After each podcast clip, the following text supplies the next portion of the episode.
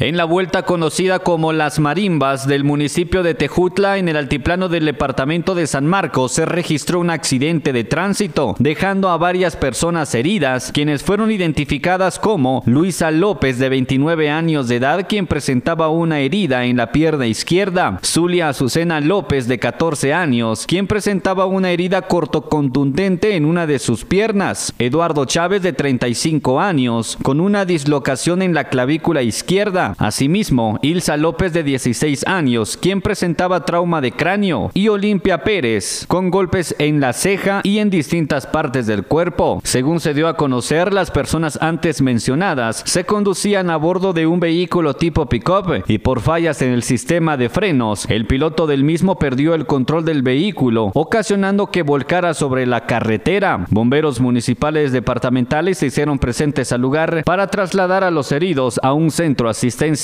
desde Emisoras Unidas San Marcos, Otto Arriaga, primera en noticias, primera en deportes.